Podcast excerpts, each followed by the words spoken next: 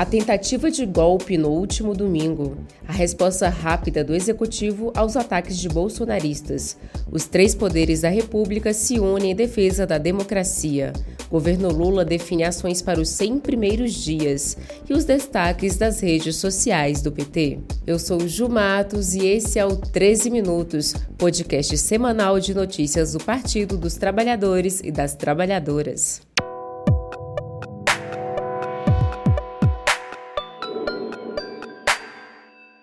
Sexta-feira, 13 de janeiro de 2023. Apesar da tradição dizer o contrário, para os petistas é um dia de muita sorte e alegria. A Thaís Ladeira continua de folga, então hoje sou eu quem converso com você do estúdio do PTcast. Eu estou usando um macacão roxo, brincos de argola prateados, fones de ouvido externo e um anel de coco e um relógio no braço esquerdo, é claro, sempre.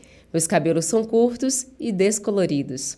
Dito isto, você fica agora com o resumo do que foi notícia na Rede Povo de Comunicação do PT. Vem comigo!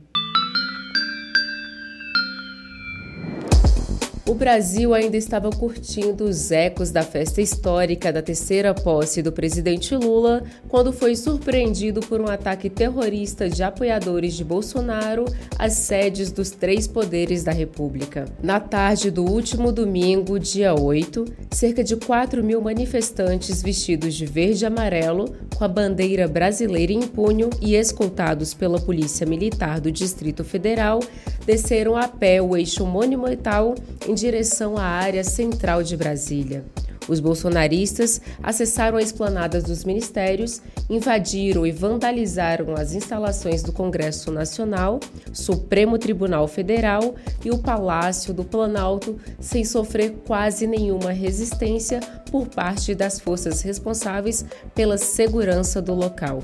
Aliás, alguns PMs até tiraram fotos e sorriram durante o ato. Ainda no final da tarde de domingo, o presidente Lula, durante sua viagem para vistoriar os estragos decorrentes das fortes chuvas na cidade de Araraquara, em São Paulo, decretou intervenção federal na segurança pública do DF até 31 de janeiro deste ano, com o objetivo de conforme descrito no decreto, dar fim aos atos de violência e invasão de prédios públicos. Lula nomeou como interventor Ricardo Capelli, secretário executivo do Ministério da Justiça e homem de confiança do ministro Flávio Dino. Eu espero que a gente, a partir desse decreto, a gente possa não só cuidar da segurança do Distrito Federal, mas garantir de uma vez por todas que isso não se repetirá mais no Brasil. É preciso que essa gente seja punida de forma exemplar. E os atos de vandalismo não ficaram restritos aos prédios públicos em Brasília. Apoiadores de Bolsonaro, também no último domingo, derrubaram torres de transmissão de energia em Rondônia e no Paraná e fizeram convocações para tentar bloquear refinarias da Petrobras localizadas no Sudeste e Sul do Brasil. A ideia era provocar o caos no país com o desabastecimento de combustível. O senador do PT pelo Rio Grande do Norte, Jean Paul Prates, indicado pelo presidente Lula para assumir a presidência da empresa brasileira de exploração de petróleo e gás, falou na segunda-feira, dia 9, sobre como a Petrobras reagiu a essas tentativas de sabotagem a vigilância da própria Petrobras, que foi reforçada e redobrada, dobrada é, no, literalmente. Né? Cada, onde havia um vigilante, colocou-se dois. Há também a presença de membros da inteligência e segurança da Petrobras no centro de operações no Rio e também lideranças dessa inteligência e segurança presentes em cada um desses pontos, é, eventualmente anunciados como possíveis pontos de fricção.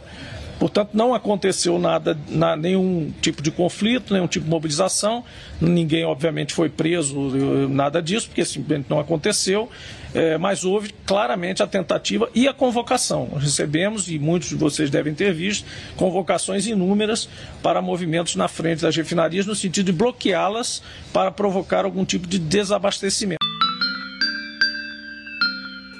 E no fim da tarde da última segunda-feira, o presidente Lula coordenou outra reunião também no Palácio do Planalto, com representantes do STF, Câmara Federal, Senado e de chefes do Poder Executivo de todos os estados, como uma profunda e simbólica resposta ao terrorismo bolsonarista.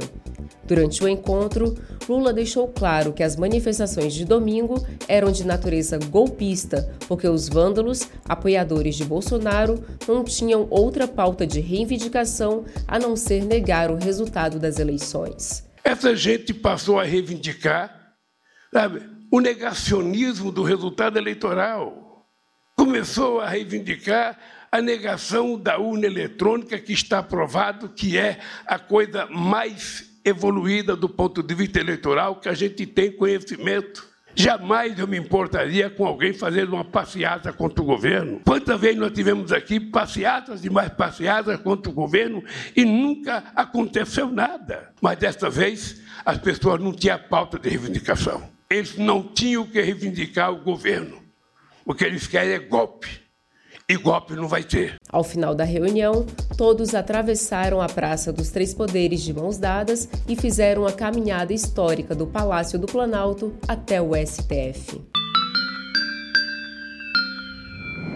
O decreto de intervenção na segurança pública do DF precisava ser ratificado pela Câmara Federal e uma votação unânime, a Casa do Povo aprovou na noite do último dia 9 a decisão tomada pelo presidente Lula. Foi aprovado por unanimidade né, a intervenção na segurança pública do Distrito Federal e há uma ação muito forte também das forças de segurança, identificando para punir os terroristas, os criminosos que atentaram contra a democracia, atentaram contra os três poderes no último domingo. E nós vamos sim chegar aos organizadores, financiadores, aqueles que foram incentivadores, e aí nós já temos é, parlamentares que vão ser objeto de denúncia, que nós já protocolamos, inclusive, uma primeira no Supremo Tribunal Federal, como nós vamos ter que chegar também até aquelas autoridades que prevaricaram,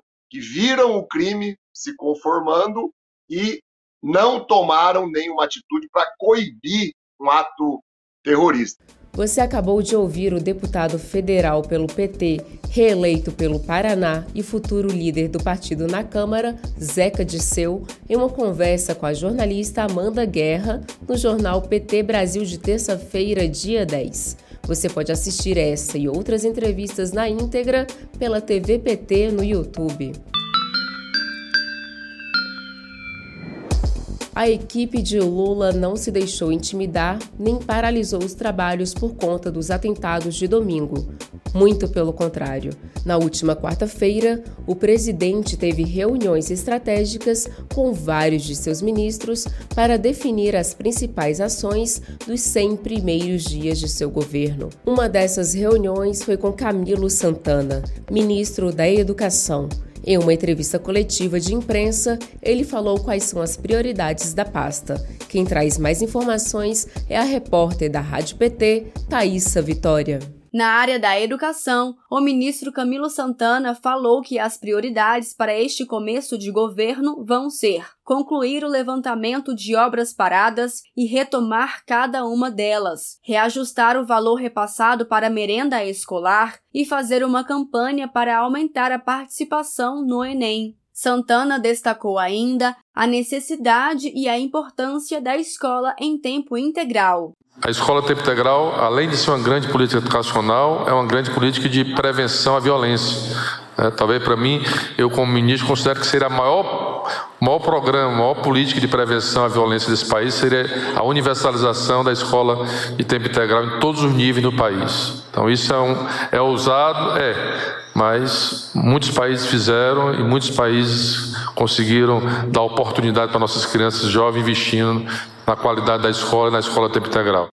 Como você viu até agora, essa semana foi difícil não ficar grudada nas redes sociais para acompanhar os desdobramentos dos eventos de domingo.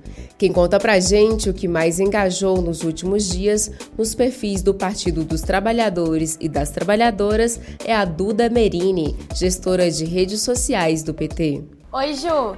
Quem aí só consegue pensar em Lula e em como é bom ter um presidente de verdade? Porque eu tô assim, Passo metade do tempo pensando no nosso metalúrgico e a outra metade torcendo para alguém falar dele comigo. A Kátia de Medeiros concorda. Ela comentou: Me identifico totalmente, estou muito mais feliz e aliviada.